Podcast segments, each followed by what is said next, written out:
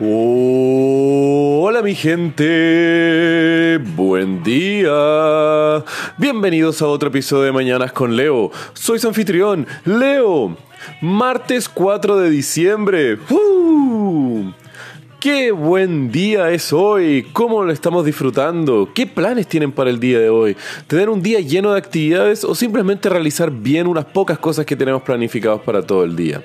Y ambas alternativas son muy válidas, pues la vida se tiene que vivir entre un balance de una y la otra, porque creo que tenemos días donde tenemos que ir concretando las cosas y hay que darle duro y poner actividades valiosas, pero también tenemos días en los cuales son periodos para estar degustando un poco todo lo que tenemos en esta existencia humana. Entonces,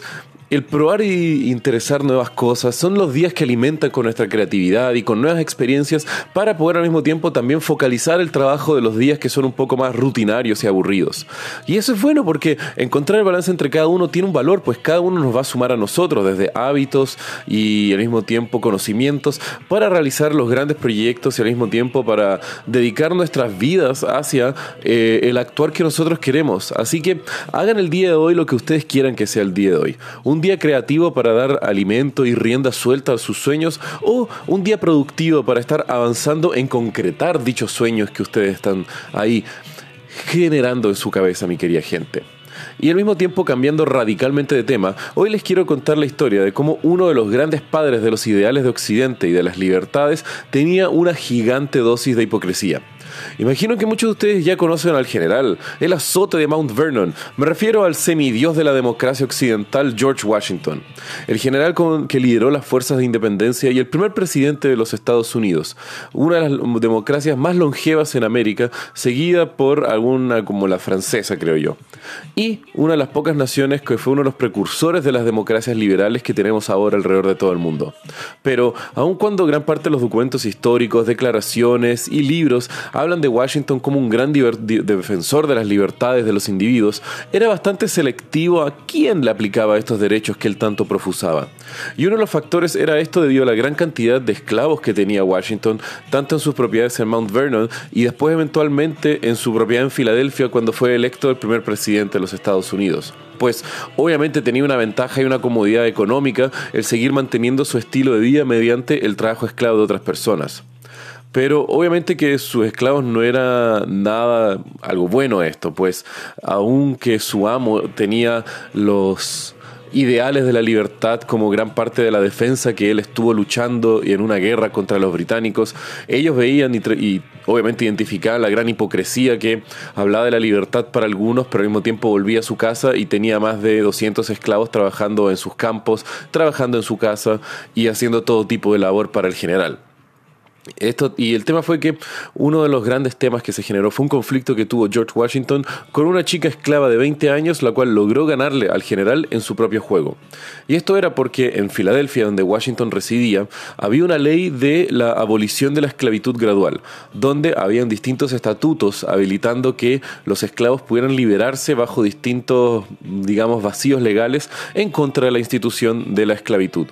Uno de estos temas era que cualquier esclavo que estuviera más de seis meses en Filadelfia, era obligado a ser liberado de sus amos una vez ya habiendo entregado eh, respaldo suficiente para poder decir que estuvo trabajando dentro de la ciudad de Filadelfia por más de estos seis meses. Esto puso a Washington entre la espada y la pared, por lo que él había generado un sistema de rotación de sus esclavos, en, los cuales cada cinco meses sus esclavos salían de Filadelfia hacia su casa en Mount Vernon y así viceversa. Tramposillo, tramposillo, George Washington, pero nunca voy a defender la esclavitud, aunque al mismo tiempo hay que entender que para la época, tristemente,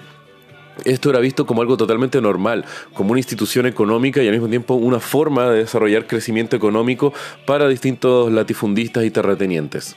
Pero cambiando de tema, eh,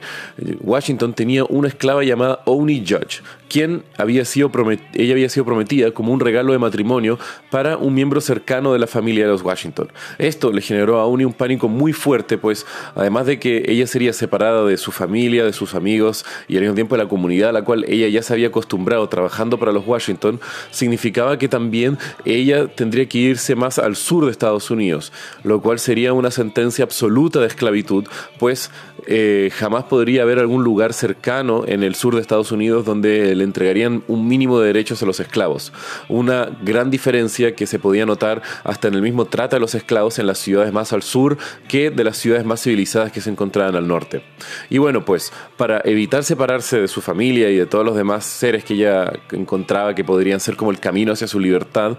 eh, decide escaparse de la familia de los Washingtons el 21 de mayo de 1796 y permanecer en fuga gran parte de toda su vida.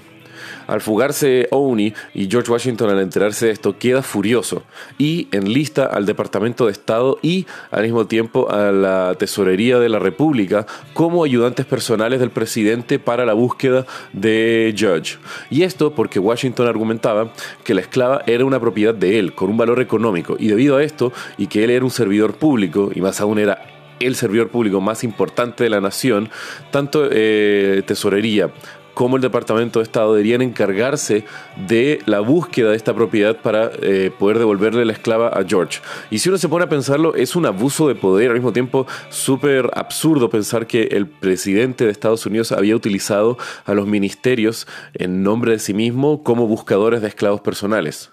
Espero que no quede esto como un precedente para futuros presidentes, por favor. Y así fue como la búsqueda se inició tanto con recompensas y al mismo tiempo publicaciones en diarios y en distintos medios de prensa para acelerar la aprehensión de Judge el cual era otro ser humano, el cual era tratado simplemente como una propiedad o como una mascota perdida.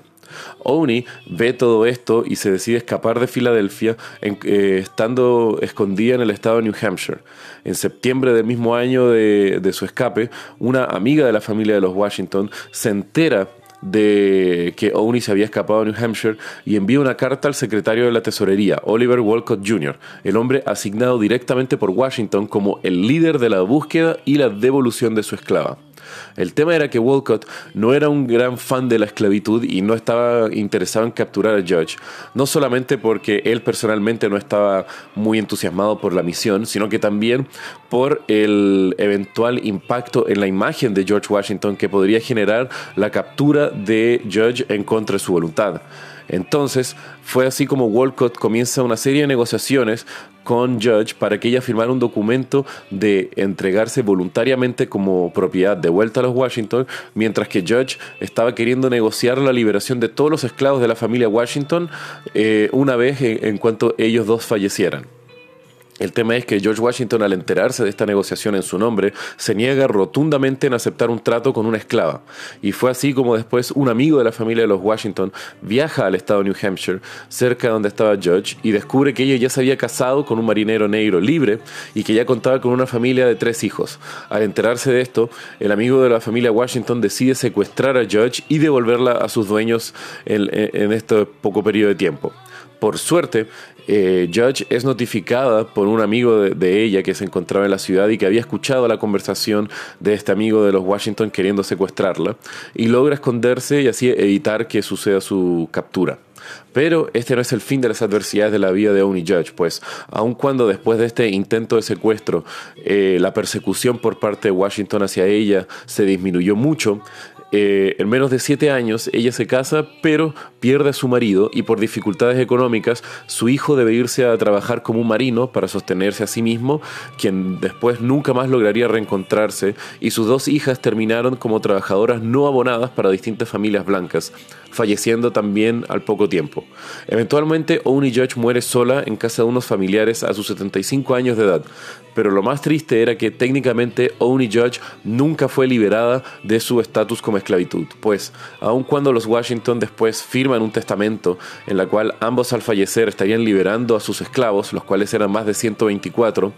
habían otros 153 esclavos que técnicamente no eran propiedad de los Washington, pero que pertenecían a ser como activos asociados de la casa de los Washington en Mount Vernon. Entonces la propiedad de la casa tenía estos 153 esclavos como apéndices que eran parte como si fueran un mueble de la casa en sí, los cuales tuvieron que lamentablemente seguir realizando labores en la casa y en los campos de Mount Vernon por décadas después hasta que eventualmente fueron muchos de ellos liberados. Y eso nos muestra un poco cómo algunos íconos que nosotros sostenemos como personales y al mismo tiempo a veces como eh, inmaculados en pedestales que nosotros mismos nos ponemos, nunca van a ser 100% humanos puros y tenemos que al mismo tiempo aterrizarlos de que fueron humanos de carne y hueso, imperfectos y que muchas veces podrían ser considerados hasta malvados si los analizamos desde cierta perspectiva. Pero también tenemos que tener la ventaja que el tiempo que vivimos hoy, el tiempo en el cual vivían ellos, eran totalmente distintos.